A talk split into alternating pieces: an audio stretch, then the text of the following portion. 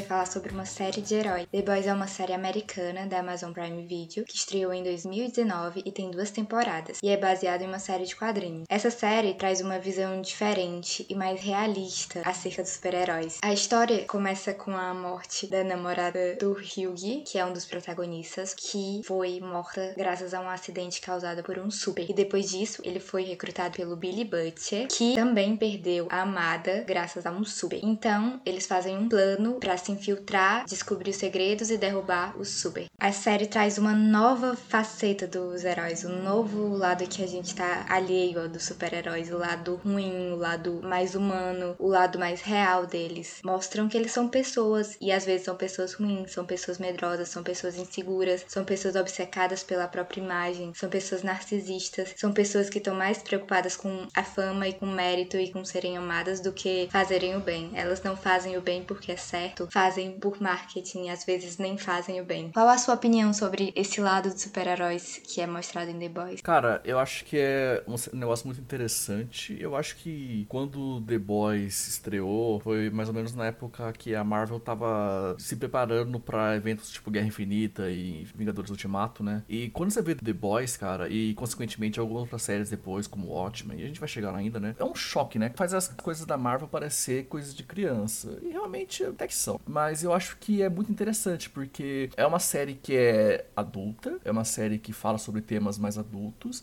e ela, ela facilmente pode cair algumas coisas tipo, ah, eu sou uma adulta agora, vou botar violência para todo lado aqui e tal, é. Essas coisas bem meio, sabe, adolescente raivoso. E às vezes até pode cair pra esse lado, mas eu acho que no, no geral, assim, faz todo um sentido, porque violência na série, por exemplo, faz todo sentido quando você tá analisando o, a visão que a série tem sobre os super-heróis, que são super estrelas maravilhosas e tal, idolatradas pelas pessoas, mas são pessoas horríveis por, por trás dos panos, né? E faz todo sentido que a série mostre toda essa violência para dizer o quão horríveis essas pessoas são, sabe? Quando você vê o Homelander atirando um laser, não é como se fosse, sei lá, um, um soco muito forte. É ele tá derretendo uma pessoa com aquele laser. Então são coisas pesadas, muito fortes. E eu acho que. Eu acho que funciona para mim. Eu acho que, no geral, acho que é muito bem sucedido a, a série, nesse, pelo menos em questão de tom, em questão de mostrar, retratar esses super-heróis como pessoas horríveis que são. Eu gosto muito disso, cara. The Boys, eu acho que é não é uma série perfeita, mas acho que os pontos fortes de The Boys são muito bons, cara. Eu acho que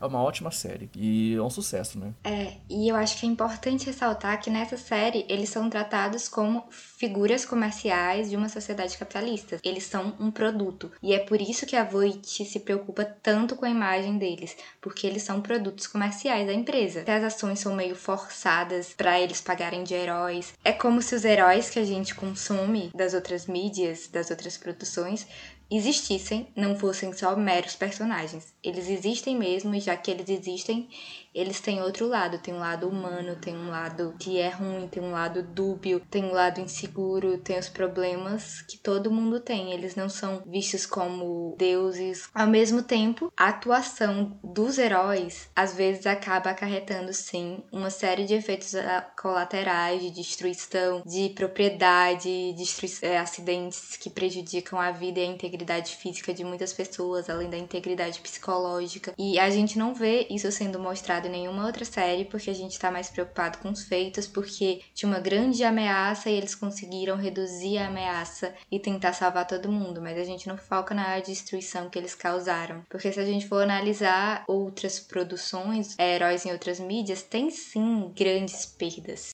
Até a gente pensa, por exemplo, no filme do Superman, né, o Man of Steel, que tem aquele terceiro ato que é a, a cidade lá de Metrópolis é destruída. A cidade é um, vira um lixo, sabe? Tem até aquele contraste fantástico o início do Batman vs Superman, né? Que tem aquelas cenas do Bruce Wayne tentando salvar as pessoas. Acho que a única parte realmente boa do Batman vs Superman é, aquela, é aquele começo, né? E aqui sobre, em The Boys é como se a série inteira fosse isso, porque tem, por exemplo, a cena do. Logo a primeira cena, eu acho, que é tipo a cena com o A-Train explodindo a namorada do Rio, passando por dentro dela. Cara, quando aconteceu pela primeira vez, foi um choque, cara. Eu demorei pra entender o que tava acontecendo, porque é meio que em câmera lenta. Você só vê a mão, as mãos da menina na, nas mãos do Rio. É pesado. E aí vem aquela. O Eiichiro vira assim, ô, oh, foi mal, cara. E sai correndo depois. Você fica com muita raiva. Tipo, é, é uma introdução absurda pra série. E a série é meio que sobre as pessoas comuns, sabe? Porque o grupo do, dos The Boys ali são pessoas comuns, com exceção da Químico, né? Mas são pessoas comuns que tiveram sua vida afetada por toda essa loucura que são os, os Sete e, o, e a, a Vault e toda essa instituição de super-heróis, sabe? É bem interessante realmente como eles trazem essa nova visão do que são os heróis e a gente acaba vendo que dá para fazer um paralelo sim com instituições que a gente tem na nossa sociedade, como a polícia, que teoricamente que foi criada para proteger a sociedade, mas às vezes as pessoas se sentem mais ameaçadas com a presença da polícia, a gente aqui no Brasil tem uma das polícias que mais mata. Os Estados Unidos têm muito problema com violência policial também. A própria o estado psicológico dos policiais também são muito afetados pela instituição como ela é, meio tóxica com pensamento meio combativo, meio violento. E é uma instituição que precisa ser repensada. Às vezes são postos como heróis, às vezes arriscam a vida e também é uma questão que é problemática e que tem se refletido muito to acerca de como a polícia está estruturada, como a polícia está organizada. É até engraçado, porque, tipo, eu, eu penso na minha infância, cara. Eu cresci num bairro, assim, bem mais humilde, né? Assim, a gente cresce meio que tem, tendo que. Assim, sendo educado a respeitar a polícia, ainda mais eu sendo um homem preto, né? E a gente cresce sendo aprendendo, aprendendo a ter que respeitar a polícia para não se envolver em confusão e tal. E eu até meio, tipo, assim, indo um pouco mais pessoal, né? Até meio que, tipo, cresci meio que tentando não chamar atenção da, da, polícia, da sociedade, para ser o mais discreto possível, sabe? E assim, é, é, engraçado quando você pensa, por exemplo, sei lá, tropa de elite, sabe? Que te, as pessoas interpretam como se tudo aquilo fosse os policiais sendo super-heróis e tal, sendo tão certo eles e tal, e repetindo bordões absurdos. E tipo, mano, a sociedade tem essa coisa da idolatria da polícia, principalmente pelo pessoal mais conservador, sabe? E eu acho que o que The Boys faz é justamente isso, o abuso da autoridade, sabe? O Homelander, que é um psicopata, ele, ele faz isso direto, cara. Tipo, ele sabe que ele pode fazer o que ele quiser, porque não vai dar em nada. Não vai dar em nada, porque tem uma grande empresa por trás, ou tem uma grande instituição por trás, né? Que vai, vai passar pano, vai, vai, vai cobrir os, o que ele fez por trás ali. A maioria dos heróis são assim também, sabe? É muito complicado, porque aqui no Brasil, sei lá, tipo, nem isso tem às vezes. Eu acho que até uma crítica que eu faço com The Boys é que eu acho que até que falta um pouco da, da das pessoas criticando o que os heróis fazem, sabe? Porque, tipo, tem lá o grupo dos The Boys ali, né? Mas eu acho que as pessoas idolatram muito o, os heróis. E eu acho que é um pouco surreal isso, porque não existe um grupo de. Existe lá o grupo do o grupo mais radical dos, dos The Boys, mas não existe um grupo de pessoas que quer, sei lá, levantar um ponto contra os heróis, sabe? Acho que é uma das coisas que a série falha um pouco para mim, sabe? Porque tem coisas que os, os, heróis fazem que, tipo, tá na cara de todo mundo ali, e eles ainda preferem olhar para eles. Eu não sei se, sei lá, é só uma, uma crítica sobre as pessoas passando pano mesmo, sabe? Mas eu acho que se for isso, ainda é um pouco vazio para mim. Eu acho que fosse um mundo atual que as pessoas cancelam as outras por qualquer coisa, eu acho que os The Boys já teriam sido cancelados por um faz um tempo já. Eu acho que é um, acho que é um pouco dos problemas para mim, que acho que a série esquece que a gente tá numa realidade que tá todo mundo vendo tudo, sabe? Pois é, mas eu acho que tem um lado sim de crítica a esse fascínio por essas figuras de heróis, essas figuras que têm grandes feitos, que são considerados mocinhos e como a sociedade tá meio obcecada com isso. Eu acho que não só a ideia é de criar super-heróis, de procurar super-heróis, mas essa cultura mesmo, porque os heróis estão em alta de uns tempos pra cá, graças a Marvel, a DC Comics também. E as pessoas sempre tiveram uma pequena obsessão por heróis desde criança, e eu acho que brinca um pouco com isso, porque o próprio Hugh era um cara que era obcecado pelo super. Até que um super mata a namorada dele e não tá nem aí. Até você falando dessa, do fascínio dos heróis, né? Eu acho que o maior contraste na série com, com relação a isso é com a personagem da Starlight, né? Porque é uma menininha toda vindo do interior, ela vai entrar pro set lá e, meu Deus do céu, vai ser incrível. E não é bem assim, sabe? Quando o The Deep recebe ela falando, oh, então, né? Assim, absurdo, absurdo, sabe? E eu acho que com essa questão da diferença dos heróis, né? de expectativa e realidade e tal. Acho que a personagem que mais sofre com isso é a própria Starlight, sabe? Eu acho que a diferença da personagem dela da primeira temporada pra segunda é gritante, sabe? Porque ela sofreu muito na primeira temporada, muito, e ver ela sofrendo tanto na primeira temporada dói muito, mas quando ela acorda de vez, especialmente mais no final da temporada, assim, quando ela dá aquela surra na Stormfront lá, não vou dizer que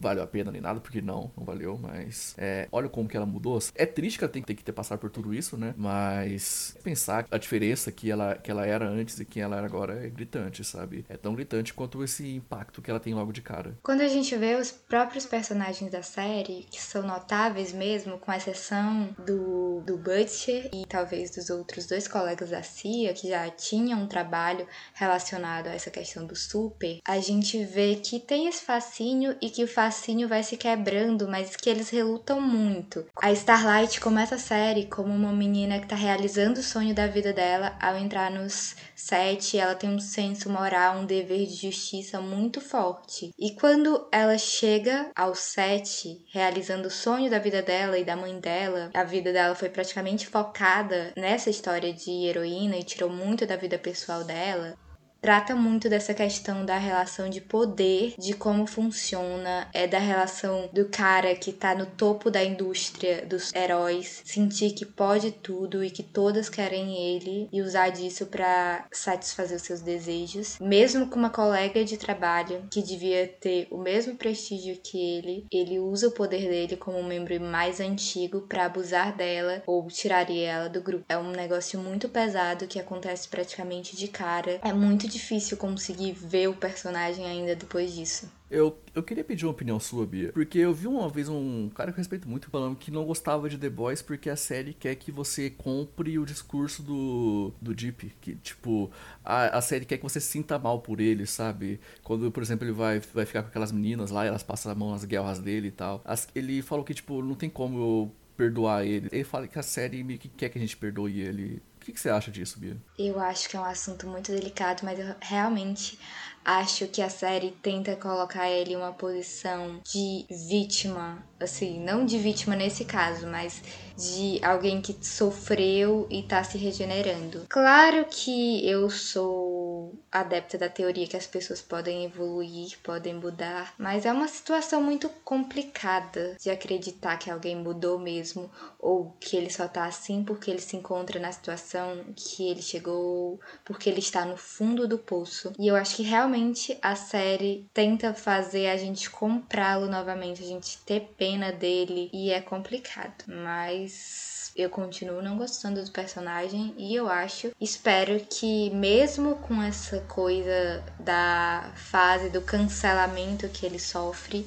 não faça que as pessoas esqueçam o que ele fez, porque não foi só a denúncia da Starlight, né? Já tinha outras denúncias que pesam. Eu acho que sobre a redenção dele, né, entre aspas, eu acho que a série lida disso melhor na segunda temporada. Porque, tá, a série quer que você se, se, sinta mal por ele. Mas na segunda temporada, ele tenta a redenção e no final você descobre que, tipo. Não é que você descobre, mas você percebe, né? Que ele não queria a redenção porque ele se, se arrependeu de tudo que ele fez. Ele quer a redenção porque ele, ele não queria se queimar, porque ele queria voltar pro set e porque ele quer ser amado por todo mundo, porque ele é inseguro, sabe? Eu acho que a série faz muito bem isso, porque no final a, a série tá basicamente rindo da cara dele, porque tudo que ele tem que passar na segunda temporada, aquela seita que ele entra e tal. É mais, é mais a minha, na minha visão, a série tirando o sarro dele, tipo, olha até onde ele vai por uma redenção que ele não merece, sabe? Eu acho que eu quero ver o que eles vão fazer com ele na terceira temporada ainda. Por mim, ele já tinha morrido faz tempo, vou ser sincero. Mas eu, eu acho que é, uma, é, é, um arco que ainda está sendo construído, sabe? Na primeira temporada pisaram na bola, na segunda temporada foi melhor,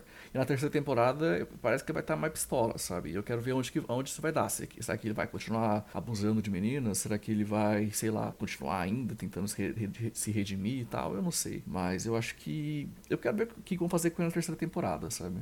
É uma observação bem interessante essa que você fez dele não ter demonstrado arrependimento em relação ao que ele fez, e sim em relação a ter perdido o status, o prestígio, tudo que ele tinha e querer reconquistar isso de volta. Realmente parece essa história do cancelamento em que às vezes a pessoa põe uma blusa branca, no caso dele, ele entrou para uma seita e uma cara de vítima, um cabelo bagunçado, sem maquiagem, vai para frente da TV pedir desculpa ao público pelo que fez e se mostra arrependido, mas que aquilo é mais uma tentativa de salvar a carreira do que um pedido de desculpa, do que um arrependimento real. É algo que só teve reflexo porque teve consequência. Mas eu acho que as ações dele devem ter consequência e o que ele tá sofrendo, claro, tipo, eu não falo em questão daquela cena de abuso ou qualquer coisa, porque isso não é justificável. Eu falo em questão de ter perdido prestígio, ter sido afastado do set e toda essa questão foi consequência das ações dele, mesmo que os outros sete também façam coisas questionáveis. E ele só foi afastado porque não, não pegava bem para a imagem da própria Voight, do Super. E essa questão, eles mostram que é tudo questão de aparência. E se a gente enxergar a trajetória dele dessa forma, como alguém que tenta fugir da consequência dos atos dele, é uma boa crítica que a série faz. Se a gente enxergar dessa forma, mas também tem a questão de será que a série tá buscando se uma redenção para ele? São questões e questões. Eu acho que. Eu não sei se vai ter uma redenção para ele. Acho que na terceira temporada. O final da segunda temporada dá a entender que ele vai se ferrar mesmo, sabe? Mas enfim, eu tô curioso. Que a série faz muito bem esse papel de meio que brincar com essa história de redenção e tal, sabe? Porque, tipo, é uma série que quer que você sinta alguma coisa pelos personagens, dá uma, uma, dá uma profundidade mais para eles. Então, por exemplo, o Homelander, que é o, assim, é o mais absurdo dos, de todos os vilões dessa série, sabe? O, é o psicopata. Ele é um ícone pop agora. Ele é um ícone pop porque, tipo, ah, ele era uma criança e tal, e foi abusado desde criança, teve experimentos, não sei o que lá. Então, assim, é uma série tentando justificar porque que o Homelander é assim, mas é uma série, tipo, dando, dando uma dando um pouquinho de profundidade e tentando fazer as coisas serem um pouquinho mais cinzas, porque no final o Homelander é só um filho das coisas que criaram eles. É, é meio pesado o que aconteceu com ele, mas ele é o que ele é, sabe? É irredimível que ele, tudo que ele fez. Pois é, falando já dos personagens, né? O Homelander, é, eu não sei exatamente em quem ele é inspirado, mas ele meio que me lembra o Capitão América em questão estética e tal.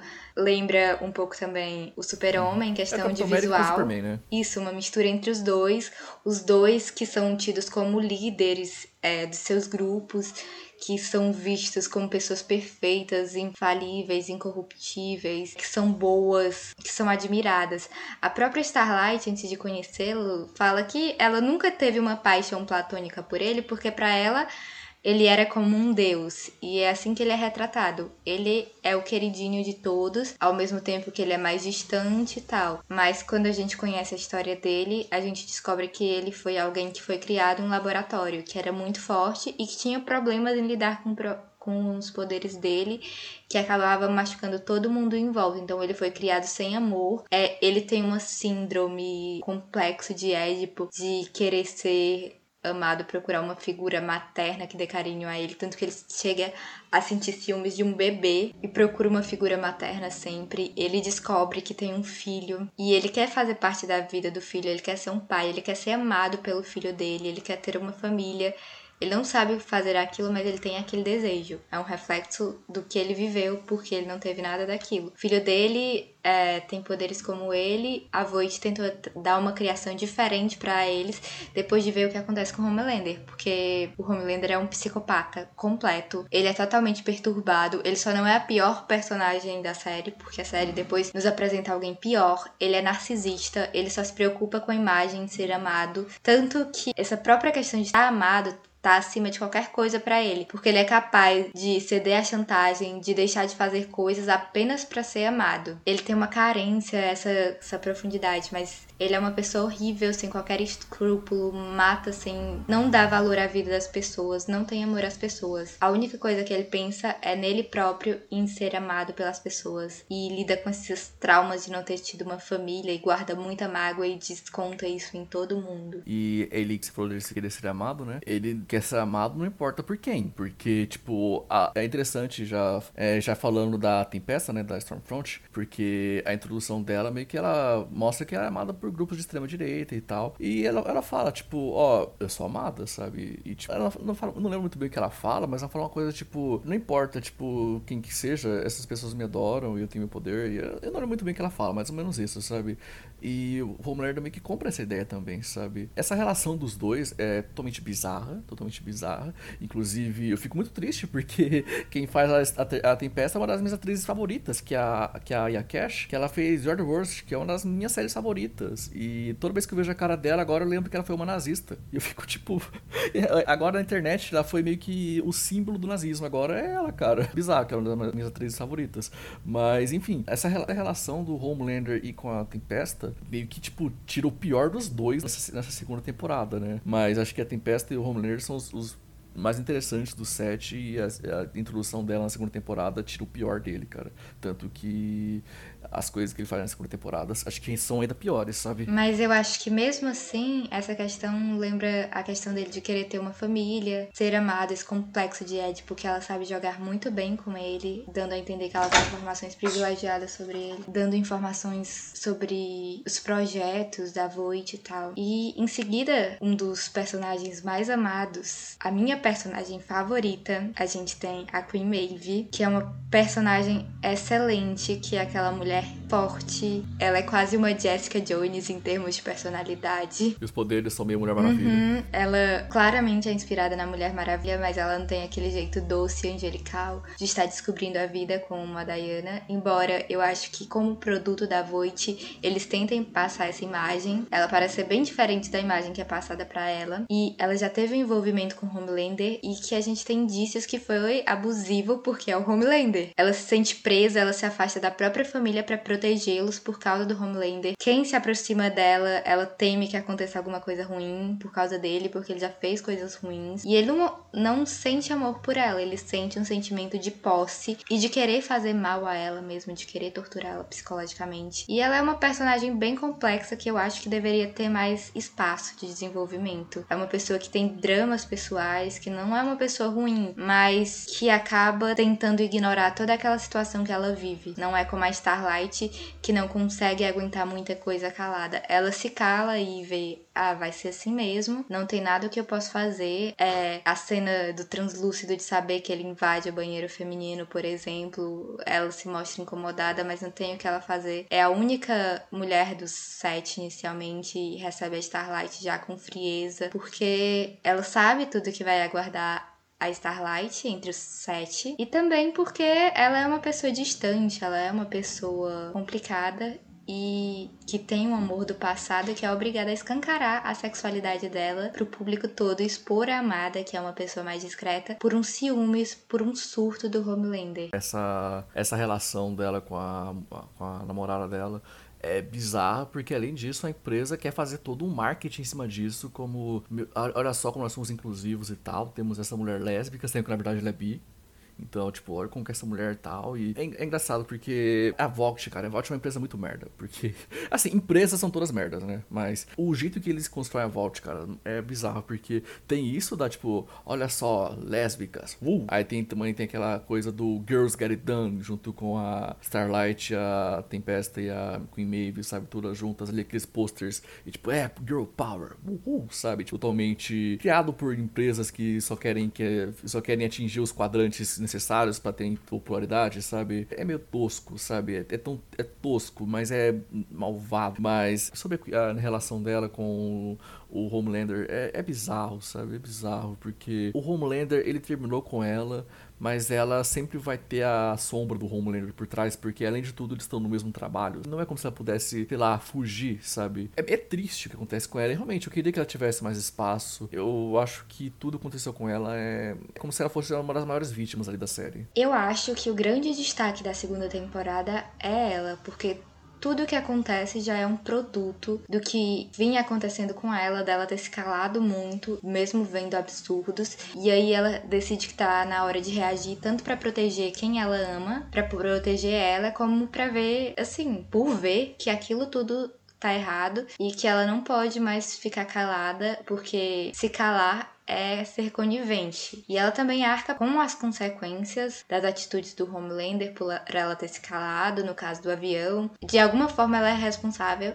por não ter feito nada, por ter se calado, por permitir fazer parte daquela indústria. E sobre a Voight, eu acho muito intenso do que representa o capitalismo, do que é o capitalismo, principalmente esse capitalismo que tenta se mostrar inclusivo, que começou a incorporar pautas sociais de forma liberal para tentar vender em cima dessas causas que agora estão se tornando mais populares e trazendo pessoas, fazendo com que as pessoas discutam e ao mesmo tempo vai atraindo os haters, as pessoas que são conservadoras que são contra isso e que vão criticar muito até isso e parar na mídia e as outras pessoas mais progressistas irem defender, obviamente, porque não se pode tolerar esse tipo de ação. E a empresa ganha um marketing absurdo em cima disso, fica no centro das discussões entre o lado conservador e o lado progressista. Eu penso, por exemplo, no que a Disney fez com a Gina Carano, por exemplo, porque, assim, tá certo ela demitir a Gina Carano, vamos convenhamos. Só pra quem, só pra quem não sabe, a Gina Carano, a cara Dune do The Mandalorian, foi demitida porque ela,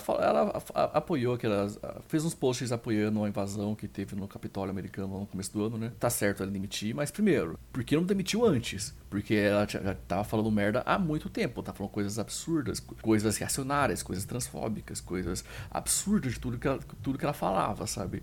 E só assim, chegou no ponto que ela teve que apoiar um, apoiar um negócio desses que era ameaçava a democracia americana, né? A coisa que eles mais amam lá, né? Teve que chegar nesse ponto pra ela demitir. Então, tipo, agora a Disney tava saindo como heroína, porque ah, finalmente eles demitiram a Gina Carano e tal. Mas sei lá, o Jeremy Renner tá lá ainda como o Gavião Arqueiro, sabe? E tem, sei lá, tem, tem muito. O Chris Pratt tá lá. Tem, se você contar cada pessoa merda que tá na Marvel ali, cara, não vai sobrar. A menina que fez a Suri também fez uma declaração Sim, polêmicas. fez umas coisas uh, anti-vaxxer, sabe? Absurda. E sei lá, cara, tipo, a Disney não é boazinha, sabe? A, a, as, as pessoas têm que parar de achar que as empresas são amigas delas, sabe? Porque as empresas não estão nem aí pra você. A empresa, a empresa quer que você acredite nisso. Daí demonstra a importância que se dá à aparência que a empresa passa. A aparência que passa pro consumidor. E a Voit é isso. É uma empresa de aparências, de gerir as carreiras dos super-heróis, de parecer eles são pessoas incríveis, de fazer parecer isso, de vender produtos com o rosto deles,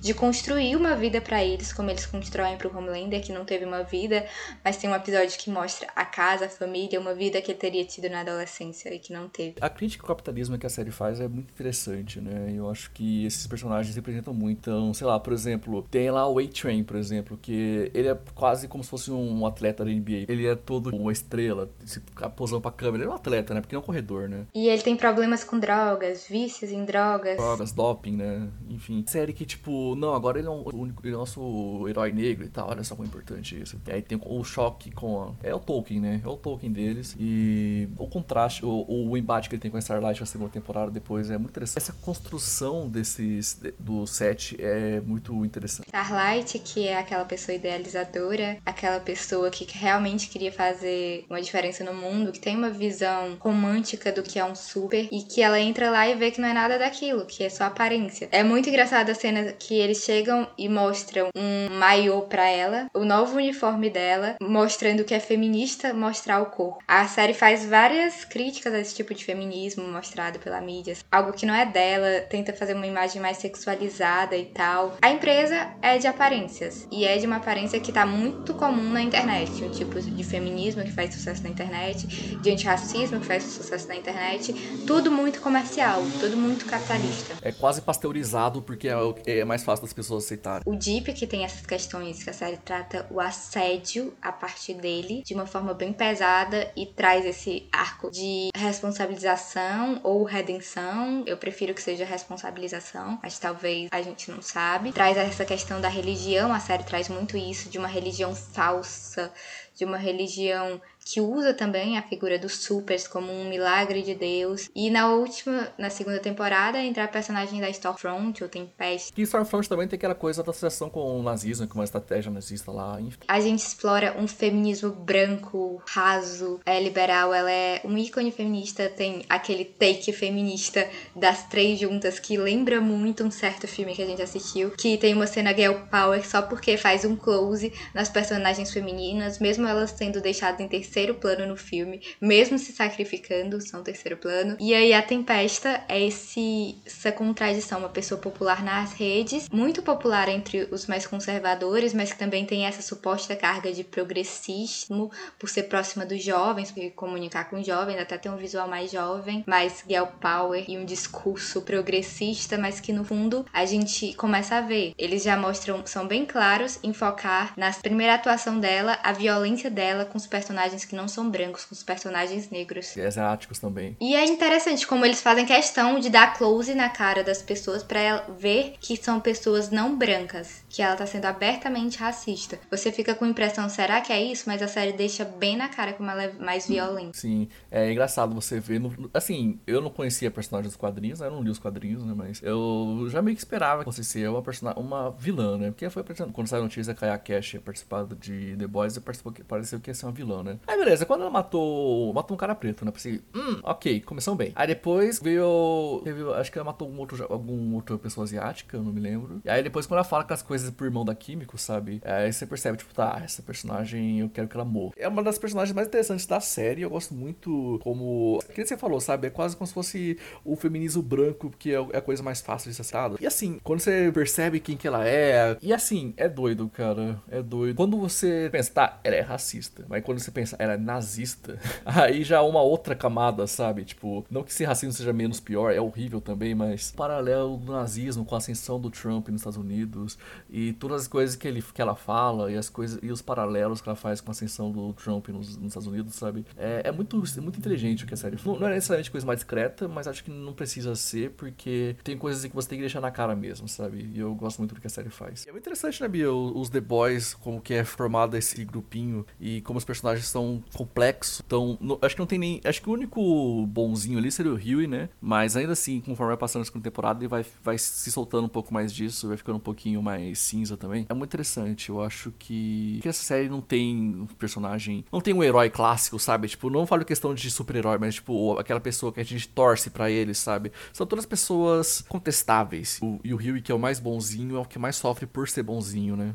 E eu acho que o Butcher é um personagem muito problemático. Antes disso, eu queria falar que a gente esqueceu de falar de um dos sete, que é o misterioso, que a gente não tem muito o que falar. Tudo que a gente sabe é que ele tem alergia a amendoim e que ele é implacável, o Black Noir. Ele é implacável. Exato. Eu posso falar pra você, o Black Noir é, meu, é o meu favorito do set. Ele é, é só porque ele é engraçado. Ele é, ele é o Batman, mas é usado como alívio cômico. Eu acho engraçado. Eu acho engraçado ele ser uma pessoa totalmente não tem que falar dele porque ele não fala.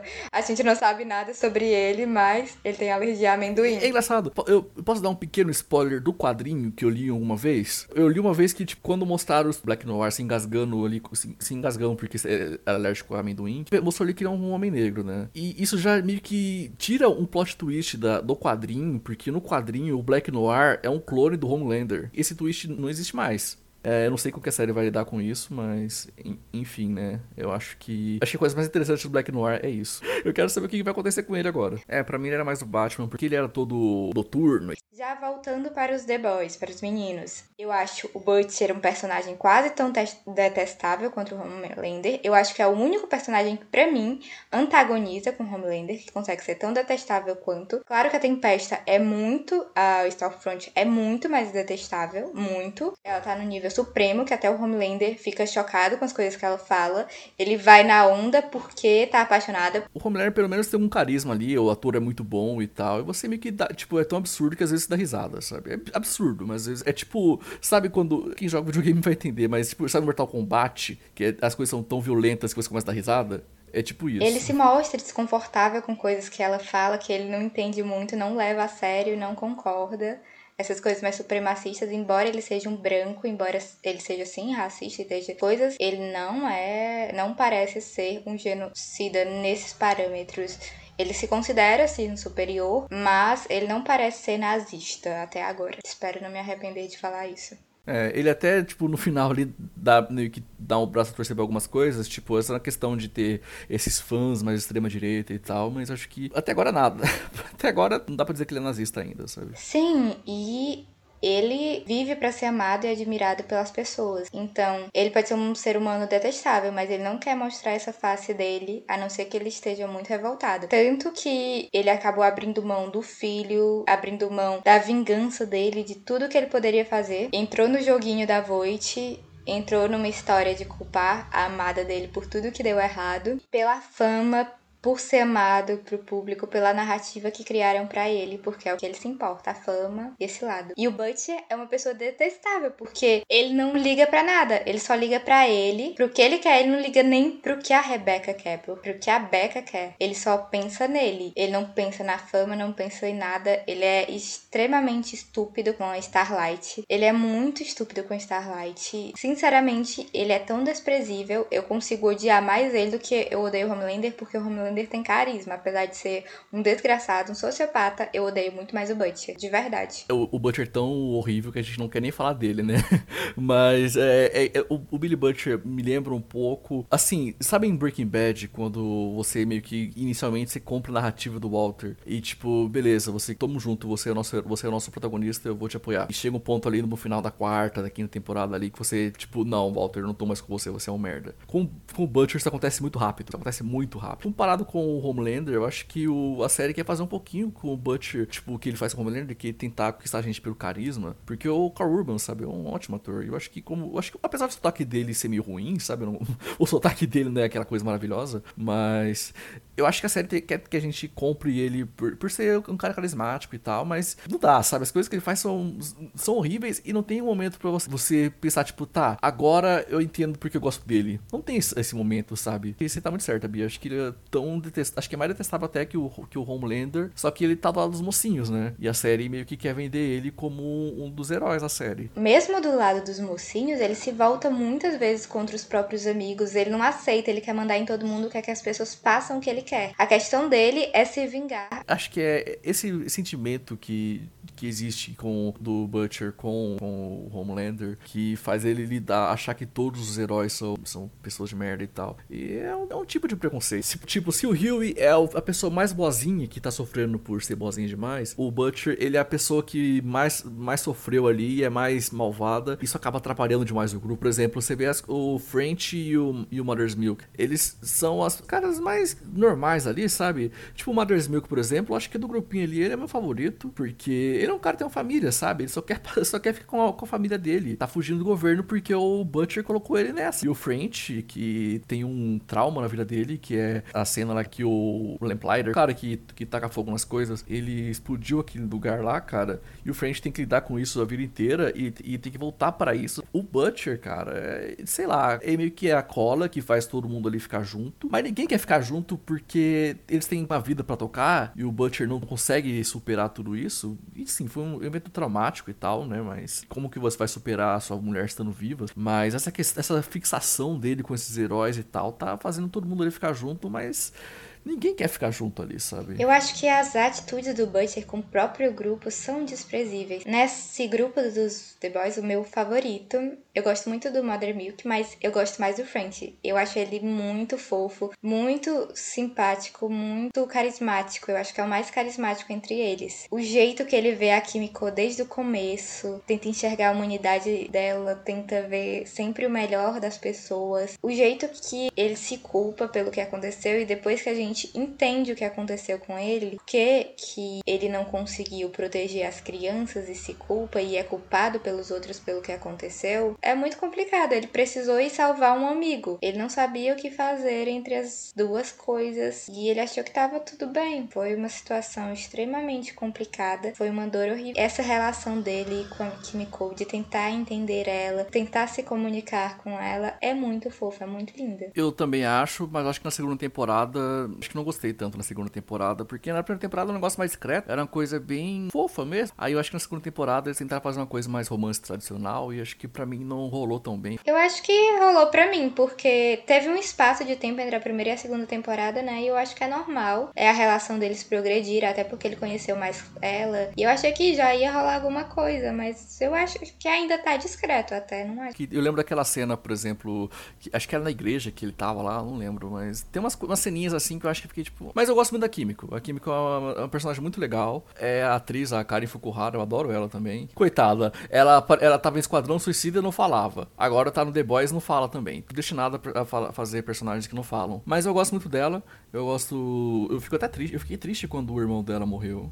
Acho que é muito difícil você desenvolver uma personagem que não fala, então ela meio que sofre um pouco por isso. Acho que é a menos desenvolvida ali da, do grupinho principal. Mas na segunda temporada ela tem um espaço melhor, um espaço maior. Eu gosto do que. Tirando esse, esse romance que eu achei um pouquinho forçado, eu acho que eu gosto da, dessa. da, da Químico mais ainda na segunda temporada, cara. Ela é uma pessoa que tem uma história muito interessante, traumática. Ela veio de um lugar que foi massacrado, perdeu os pais, só tinha um irmão. Foi fruto de experiência, negócio meio Pietro e Van né? Usada por aqueles super terroristas e tem uma vida complicada, não consegue se comunicar, perdeu a voz e acaba perdendo o irmão e não sabe lidar com aquele poder dela. Eu acho que tem um. dá pra equiparar um pouco com Wanda. E aí a gente descobre ao longo da trama que os heróis, eles são criados. Eles são criados pela Voight, né? Através do ver que eles não são simplesmente nascidos. E alguns deles, como a E, como a N, que é a Starlight, ela realmente achava que tinha nascido com aquele dom. E quando ela soube que os pais dela fizeram aquilo com ela, que a mãe dela fez aquilo com ela, ela fica aterrorizada.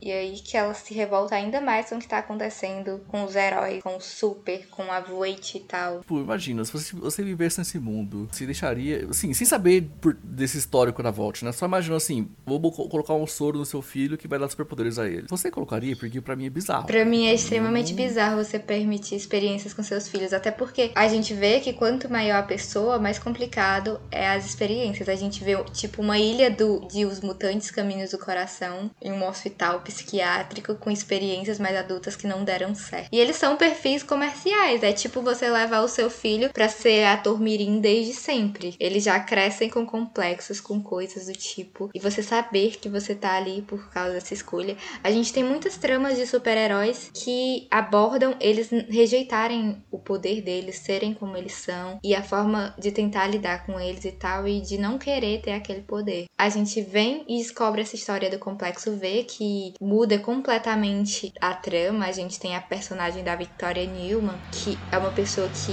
critica muito as ações da Voight, mas que depois a gente não sabe bem qual a dela, porque a gente descobre que ela também tem poderes e que ela tem usado isso de uma forma secreta bem estranha e a gente não sabe por quê. Essa coisa da pessoa não saber se, é, se é herói e tal. Eu tô vendo uma. Eu tô vendo Invincible, né? Que é uma série que eu recomendei. Acho que foi semana passada ou retrasada que eu falei que eu queria ver, né? Spoiler, é uma série muito boa. Mas um pequeno spoilerzinho, sabe? Tem uma personagem que é a, a, a Atomic Eve, né? Ela meio que, tipo, ela conversa com o Mark, que é o protagonista, e, tipo, ela fala, tipo, mano, eu não sei se eu quero ser herói, sabe? Eu não sei se é isso que eu quero, que eu quero fazer da minha vida, porque eu não sei, sabe? Tenho, eu tenho coisas pra lidar com a minha vida e tal, e eu acho que eu não, não me sinto feliz fazendo isso, sabe? Eu acho que é um pouco. Eu acho que em The Boys tem um pouquinho disso. Em Invincible eles estão começando a lidar com esse tema. Mas acho que é uma coisa interessante que, tipo, a gente nunca viu um herói pensar. Por exemplo, eu tenho um talento para desenhar, por exemplo. E eu sempre desenho desde criança. Mas eu não quero, sei lá, ser um artista. Eu não é o que eu quero da minha vida. Eu tenho esse talento, mas não sei se eu quero fazer isso da minha vida. Eu acho que existe esse complexo em The Boys, sabe? Um pouquinho, um pouquinho. Mas acho que é uma coisa interessante que, umas, que as séries de heróis não, não falam muito nesses, nessas últimas obras que estão fazendo, né? Eu acho que. Eu gostaria de ver um pouquinho mais disso na terceira temporada de The Boys. Um herói, uma pessoa que tem poderes, que tentou ser herói e falou: Ah, tô de boa, não gosto disso não. Eu acho que seria, seria interessante. Pois é, eu sei que essa série, a principal questão dela é trazer uma visão diferente da figura do herói. E eu sempre prefiro essas séries que trazem um herói mais humano, com dubiedade de caráter, com crises internas, que não são bons, não são necessariamente ruins, mas não são esses anjos como os Vingadores, como a Liga da Justiça, que são pessoas complexas e tal. Nisso eu também gosto dessas obras que tentam focar na história dos personagens, em que talvez não fizesse tanta diferença com o conteúdo em si, ele ser um herói ou não. Em obras assim, a gente vê com essas complexidades da personalidade daqueles tidos como herói, a gente vê o Watchmen, a gente vê o próprio Logan, que é um herói que é mais controverso, que é mais anti-herói. A gente vê V de Vingança, que também é da mesma linha do do Watchmen e tal. Eu acho que existe essa nova onda de filmes e séries de herói, que acho que a gente vai fazer um podcast disso, né, Bia? Mas eu acho que é muito interessante essa nova onda de séries de heróis e filmes de heróis que, tão, que estão saindo por aí, que são um pouquinho mais cínicos e pé no chão e um pouquinho mais self-aware, sabe? Tipo, tem noção da, do que é um gênero de herói hoje em dia. Eu acho que é, é, interessante e eu, eu acho que vai sair coisas boas daí, porque são as coisas do, no gênero de herói que estão mais interessando que, sei lá, uma coisa mais Marvel, que é a mesma coisa há quase 15 anos, sabe? A Voight é tão preocupada em manter a aparência desses heróis que ela chega a fabricar super vilões, super terroristas que eles chamam, para dar um destaque maior para os heróis, para ter uma necessidade deles se infiltrarem no governo, usarem os heróis, o super como agentes, como agentes de segurança e ter mais publicidade com isso, de ter poder político, porque não adianta você só ter dinheiro. Quando você tem dinheiro, você quer comprar poder político, quer se infiltrar no governo, quer fazer parte das decisões nacionais e toda essa questão do dinheiro não ser só sobre aparência, ser também sobre poder. E para ter poder você precisa ter poder político também. Para ter poder político você tendo dinheiro é uma forma importante para não dizer essencial. É engraçado porque quando a, surge aquele primeiro super vilão lá, o super terrorista, né? É, é importante frisar nisso, super terrorista, que é a, a, primeira pessoa que eles vão colocar, vão dar esse soro lá, é um cara do Oriente Médio, né? Então já vem aquela crítica, o racismo contra as pessoas asiáticas e descendentes de, de Oriente Médio e afins, sabe? Contra muçulmanos, sabe? Contra muçulmanos, isso. É, tem sim. A própria, a própria Kimiko é asiática, né? Ela também é. Tem, usam essa questão de raça para justificar o povo dela, tipo, o grupo que ela tava inserida como mal, como terroristas e tal. Até é interessante, tipo. Nas, uma, é uma discussão meio atual com é, essas questões da, do, dessa hashtag que estão criando atualmente, que é o Stop Asian Hate, sabe? Tipo, parem com o ódio asiático. Estranhamente atual, sabe? Pois é, e também reflete muito essa questão imperialista dos Estados Unidos, é essa questão que, de certa forma, é, o imperialismo norte-americano ajudou a formar e a fortalecer o Estado Islâmico, porque também cooperou com golpes de Estado, ajudou com armas e coisas do tipo, de certa forma. Na, a Voight faz isso diretamente. Eles transformam pessoas que já têm conflito político com os Estados Unidos, país onde a Voight está situada, pegam isso e criam uma rivalidade já com esses super vilões que são muçulmanos. Porque de uns anos para cá, desde os atentados de 7 de setembro, tem essa visão do muçulmano do Oriente Médio como uma ameaça à democracia americana e aí eles trazem vilões com essas etnias para rivalizar com os americanos. E aí o próprio Homelander, o nome dele, Homelander, é uma coisa que tá ligada à pátria,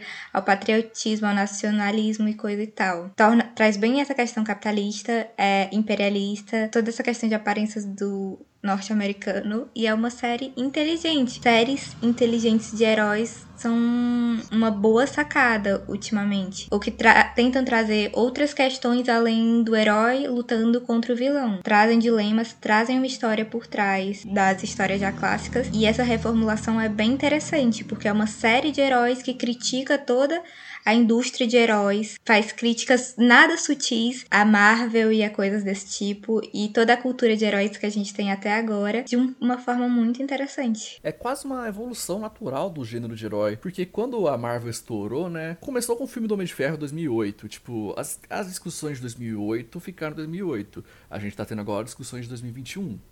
E a, a, Marvel não se atualizou nisso, porque são pouquíssimos os filmes da Marvel que trazem uma coisa que faz sentido hoje em dia. Então, eu gosto muito do que o, o Falcão e o Soldado Invernal tá fazendo, cara. Tipo, eu, eu, falei muito, eu falei bem da, da série na, no último episódio. Eu acho que a série tá cons conseguindo fazer muito bem isso, discutir raça. E agora tem nesse, nesse último episódio da semana tem uma questão um pouco mais política, sabe? Eu acho que são coisas que fazem mais sentido hoje, sabe?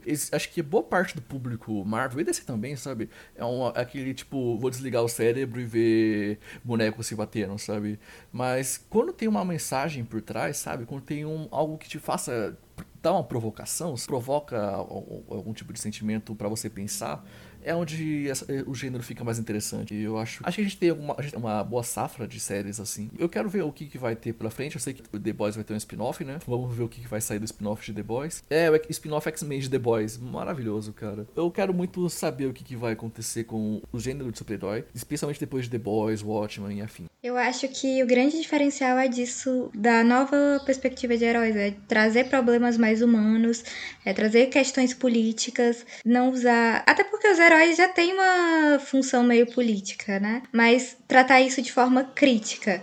A gente vê um herói como Capitão América, é um cara que era usado para dar força durante um período de guerra. Tá? Tem toda uma história conectada ao surgimento de cada herói, mas agora as pessoas estão abordando isso de forma mais crítica. A própria perspectiva do que é um herói, do que não é, do que é um super. Tanto que eles preferem usar super do que heróis, né? Já mostra que o diferencial deles é ter superpoder, não ser um herói. É super por causa do poder, mas não é necessariamente um herói porque salvar é só, sei lá, como se fosse um trabalho que eles não gostam, sabe? É, é muito interessante. The Boys é uma série. É, é uma série que a gente falou que teve alguns problemas no, no, no começo lá, que a gente falou da questão do, do The Deep, falou da questão que a série às vezes esquece de algumas coisas, que a série assume que as pessoas vão passar pano pra tudo. Eu, eu acho que a série é um pouquinho cínica demais às vezes. Eu acho que a série que acha que todo mundo vai ser mal e é isso. Eu acho que não é todo mundo. É um erro. Eu não sei se é um erro, mas é uma coisa que me incomoda achar que todo mundo sempre vai ser bom. Vai ser, vai ser a coisa mais horrorosa do mundo e tal. Mas é uma série muito boa que tem questionamentos muito,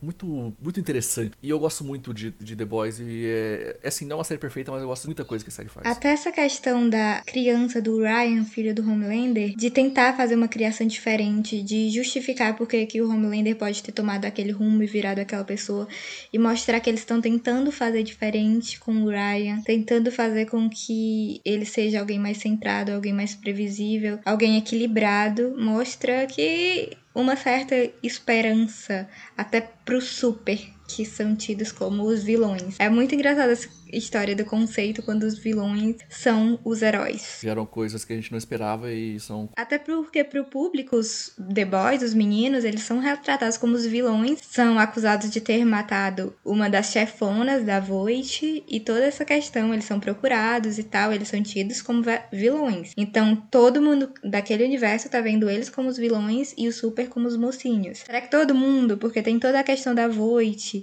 de ter audiências públicas e tal. É uma série muito interessante, a forma como trata os super-heróis, as sátiras, as críticas, é tudo muito divertido. E as críticas ao capitalismo, à política, são ótimas também as críticas à, à, instituição que é filme de heróis. Aquele tipo The Seven, não, tipo Dawn of the Seven, que é o filme que eles estão gravando lá. Aí coisa assim, tipo, aquele cara tá escrevendo o roteiro, blá, blá, aí fala Hans Zimmer, sabe? Tipo, falando, fazendo trilha sonora e tal. Eu acho. É, é uma série muito, muito esperta, muito esperta. Eu gosto muito de. A gente tem quatro mulheres três mulheres batendo em uma nazista. Girl Power. Aquilo sim é Girl Power. E, a, ele, é e eles power. ainda brincam. Elas podem tudo. French faz umas falas, assim, bem clichê feminista. E batendo na mulher que era o símbolo de feminismo na, da internet. So, não tem sororidade com nazista, gente. Sim, nazista tem que merecer tapa na cara, velho. E é a melhor cena da série, melhor cena da série. E é uma cena muito bruta, de elas chutando a mulher mesmo, não é uma cena assim, ensaiada, coreografada, é uma cena de surra pura. E é feio, é feio, sabe? E depois, quando você vê o final da, da, da Stormfront, né? Que é. Ela vira um cotoco. Ela vira tipo o Anakin Skywalker, sabe? No episódio, no episódio 3. Mas é, foi confirmado que ela não vai voltar pra terceira temporada, então. Ela que quer falar sobre padrões de superioridade racial, superioridade física. O nazismo era contra pessoas com deficiência queria exterminar essas pessoas. E ela vira uma pessoa que não tem braços, não tem pernas, tá toda queimada. Então, gente, se você gosta de super-heróis, se você não gosta de super-heróis, eu indico The Boys. Principalmente se você não gosta, é uma boa sátira. Não sou uma grande telespectadora de séries de heróis. Eu vejo pouquíssimas, eu vi Jessica Jones uma temporada, alguns episódios no máximo de outras séries. Eu vi Smallville quando era criança. E The Boys é uma série que eu gosto muito. Eu gosto muito de comparações que trazem uma nova visão de herói, diferente do que a gente está acostumado. Trazem heróis humanos, heróis que não são bons, que não são heróis, são apenas pessoas com poderes tentando lidar com eles de alguma forma, com as ameaças e tal. Eu até penso sobre esse contexto de heróis, eu lembro muito de Kick-Ass, É, o cara decide que quer ser um herói, ele tem uma obsessão por heróis. E aí ele tenta ser um herói, ele compra uma roupa, tenta reagir a um assalto e é espancado na rua. É muito real sobre. Será que um, essa figura de um herói existe fora da ficção? Será que é possível isso? A gente tem que ser mais crítico sobre o que é esse herói, se é, é um desejo da natureza humana de ter alguém superior, alguém que pode tudo para resolver os problemas que parecem impossíveis. Só concluindo os pensamentos sobre The Boys, sabe? Eu também gosto, eu acho que você gosta mais do que eu, tem mais algumas críticas, mas eu acho que eu gosto bastante ainda. Eu acho que é uma série muito divertida. É uma série que. É, não tem muita série igual a The Boys hoje, porque é, eu não, não, sei, não conheço muita série que usa superpoderes de uma maneira tão violenta, sabe? Assim, tem Invincible, que é, de novo falando de Invincible aqui, que é uma série da Amazon também, né? Mas é uma animação, é uma animação, sabe? E eu acho que The Boys é, usa muito bem esse, essas, essas coisas, mas uh, também tem essa, essa questão mais profunda. Eu acho que é é uma série que é muito muito boa de assistir. Eu, gostei, eu adorei que foi, foi semanalmente na segunda temporada. E querendo ou não, esse, o fato de ser semanal fez a série virar o hit que é. E, cara, eu, sei lá, me dá mais, me dá mais, me dá esse spin-off também, que vai ser uma coisa maluca, mas eu quero. Eu, eu gosto muito de The Boys. É, resumindo, assistam The Boys. Inclusive, eu queria deixar aqui claro que o Alan também me indicou The Boys, ou seja, já vamos pra terceira série que o Alan me indicou.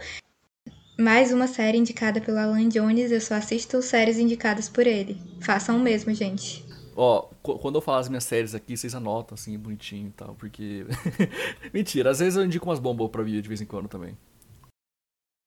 Então, gente, agora é a nossa hora do nosso bloco mais querido da semana. O que é que você assistiu de legal essa semana, Alan Jones?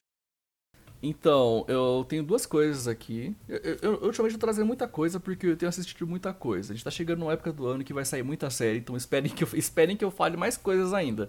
Mas eu quero trazer duas coisas. Uma para reforçar uma dica que eu dei semana retrasada, eu acho, ou semana anterior, não lembro. Mas Generation, eu terminei a primeira temporada. Eu achei muito bom, cara. Eu achei muito bom. Tipo, eu, eu, eu, gosto muito da, dessa, dessa coisa de adolescentes e tal. Eu já, eu já falei bastante da, da série quando eu vi os primeiros episódios, né? Mas eu, eu terminei a temporada agora. Posso dizer que eu fiquei satisfeito com a maioria dos arcos. Eu acho que o Jaden Smith nessa série tá incrível. Tá incrível o Jaden Smith. O elenco todo é muito bom, cara. Mas eu acho que o Jaden Smith, sei lá, cara, eu queria que ele participasse, que ele fosse indicado a premiações, sabe? Porque é, é muito. Ele, ele tá muito muito bem nessa série, sabe? Eu acho que vale a pena ver por ele. E, e que nem disse, né? Tipo, é mais sobre essa, esse olhar LGBT sobre o tema de séries de, de high school americano, sabe? Então, tem uma tem um tem um episódio, por exemplo, que eles vão viajar para São Francisco, sabe? Porque São Francisco é onde é, é meio que a capital LGBT dos Estados Unidos, porque é uma cidade muito aberta a LGBTs e tal. E acontecem umas coisas que, que meio que fazem uma viagem ser meio frustrada e tal, mas, mas é muito, muito gostosa essa série. Eu gosto de todos os personagens. É, é tipo como você vê uns amiguinhos, sabe? Tipo, os amigos da semana ali. E tem um episódio escrito pela Lina Dunham, que acho que é o melhor episódio da série para mim, eu, assim, não gosto da Lina, da Lina Dunham, eu sei que a Bia gosta de Girls, mas eu ah, não tenho meus problemas com o feminismo branco dela. Mas é, é um episódio muito bom, porque. Não sei se lembra, Bia, quando teve aqueles incêndios no ano passado no, na Califórnia, que o céu ficou vermelho, sabe? Esse episódio se passa durante esses incêndios, então eles têm um dia sem aula. Então é um dia que eles, sei lá, os adolescentes vão curtir, sabe? Vão, tipo, vão só dar um rolê Tipo, tem o Jiren Smith, tem a personagem da Greta, que é uma, uma menina que tá apaixonada pela, pela personagem da, da. Esqueci o nome da personagem, da, da Riley. Porque ela, e são só os três dando um rolê juntos, sabe? Dando um, conhecendo os lugares da cidade e tal, indo na casa da Riley. É muito gostoso, cara. Eu acho, acho uma série muito legal. Assim, você tem que entender que é uma série de adolescente fazendo merda. Então, assim, você, quem assistir aqui e não gosta de série de adolescente, não vai gostar de, de Generation. Mas eu gosto, eu gosto bastante. E são só oito episódios de 30 minutos, sabe? É gostosinho, sabe? Se quiser, quem quiser assistir, consegue matar em uma semana, sabe? Uma semana não, em um dia, sabe? Se quiser. E eu gosto bastante. É, tem um reality show na Netflix que eu amo, que é a coisa mais. Assim, é a coisa mais idiota do mundo, mas eu amo. Que é. chama Nailed que é Mandou Bem. Eu, eu não sei se já comentei pra você, pra você esse reality show, Bia. Eu comentei com você que é um, é um reality show que, assim, reality show de fazer bolos. Então, assim, é, você pensa, tá, reality show de culinária, de confeitaria e tal, legal, né? A diferença é que não é que, sei lá, eles pegam um chefe, não um masterchef, que tem aqueles caras que tem restaurante e tal, não é, sei lá, o, o Cake Boss, sabe? São pessoas que não sabem cozinhar. São pessoas que querem, sei lá, fazer um, um bolinho com, com, com, um efeitinho por cima assim e faz uma coisa horrorosa. Então, assim, e, e, assim, é muito engraçado. É muito engraçado porque eles, sei lá, eles têm duas horas para fazer um bolo no, no formato de medusa. Então, assim, você não consegue fazer um bolo de medusa em duas horas. E muito menos você não souber fazer bolo. então, saem umas coisas horrorosas. Mas é muito engraçado, porque tem isso de você você tá rindo da desgraça alheia, sabe? Porque as pessoas não sabem fazer bolo. Ninguém se leva a sério ali, sabe? Ninguém ali tá esperando que vai aprender a cozinhar do dia pra noite, sabe? Eu também não sei fazer bolo. Meu sonho é participar do Nailed, sabe? Então, assim, não é um negócio que as pessoas vão, sei lá. Você, a pessoa fala, nossa, você não vai ganhar isso aqui porque isso aqui tá muito ruim. Elas falam isso, sabe? Mas a pessoa não, não, não, não fica triste, sabe? Pelo menos não parece ficar triste. Porque, tipo, tá todo mundo ali se curtindo, sabe? Todo mundo ali só curtindo o momento. Então é, é engraçado, é good vibes. A, a Nicole Bayer, que é apresentadora, maravilhosa, maravilhosa. Eu amo aquela mulher, sabe? Tipo, tem uma hora assim que, tipo, não lembro muito bem o o, contexto. Chega uma pessoa com uma tela verde atrás dela, começa a ficar meio que se mexendo assim, aí a tela verde atrás vira uma montanha russa, sabe? Aí começa a ficar, tipo, absurdo. E sim, são episódios de 20 e poucos minutos, sabe? É, é uma delícia, sabe? É, esses são minhas indicações da semana, Bia. E você? Pois é, chegou a minha vez de falar o que, que eu assisti essa semana e eu vou ser julgada porque eu vou falar que a melhor coisa que eu assisti esses dias foi um filme japonês. Pasmem. A Princesa Mononoke, e eu achei bem interessante, trata da relação entre a natureza, os animais e o ser humano, uma relação de antagonismo em que os seres humanos tratam a natureza como um obstáculo ao progresso e eles são vistos como uma ameaça ao meio ambiente, aos animais e tal, e mostra esse conflito entre os dois. E também essa questão do sentimento de ter rancor, de ser movido a ódio. É um filme bonitinho, trata sobre essas relações e tem um fim fofo. Assim, eu falei zoando e tal, mas que o, o estúdio Ghibli, né, é... Eu acho que eu, eu, respeito o que eles fazem, eu respeito o que eles fazem, sabe? É, é meio como se a Pixar dos animes. e, tipo, eles pretendem, eles têm uma coisa mais artística, sabe? Eu, eu acho que vale a pena. Dito isso, nunca vi nada deles. E o que, é que você quer ver essa semana, Alan? Então, eu vou. Eu zoei a Bia por, por, por, causa de anime, mas é minha vez de trazer um jogo aqui, gente. Me desculpa. Mas. É, tem um jogo que foi indicado para jogo do ano 2019, que é o Disco Elysium. E o Disco Elysium é um jogo que eu comprei, eu joguei, achei interessante, mas eu estava esperando o final de março para ter a atualização, que é o Disco Elysium Final Cut. Que eles basicamente. Assim, o que é Disco Elysium? Vamos lá, o Disco Elysium é um RPG que você é um policial investigando um crime. E assim, é, não tem combate, é um RPG de muito diálogo, você só vai entrar e conversar com as pessoas. E você, você, você tá querendo resolver um caso, que é. Tem um. Você, tipo, primeiro que o jogo começa, que o seu personagem é o Harry, né? Ele acorda no, no, no hotel, ele tá de cueca, tipo, trêbado, sabe? Louco de bebida. E, tipo, tentando entender quem que ele é, sabe? E aí ele tá tendo uma conversa com a consciência dele, com, a, com os, os, os sentimentos dele. E ele tá querendo entender o que, que ele tá fazendo ali. Aí ele acorda e ele descobre que ele é um policial investigando um caso.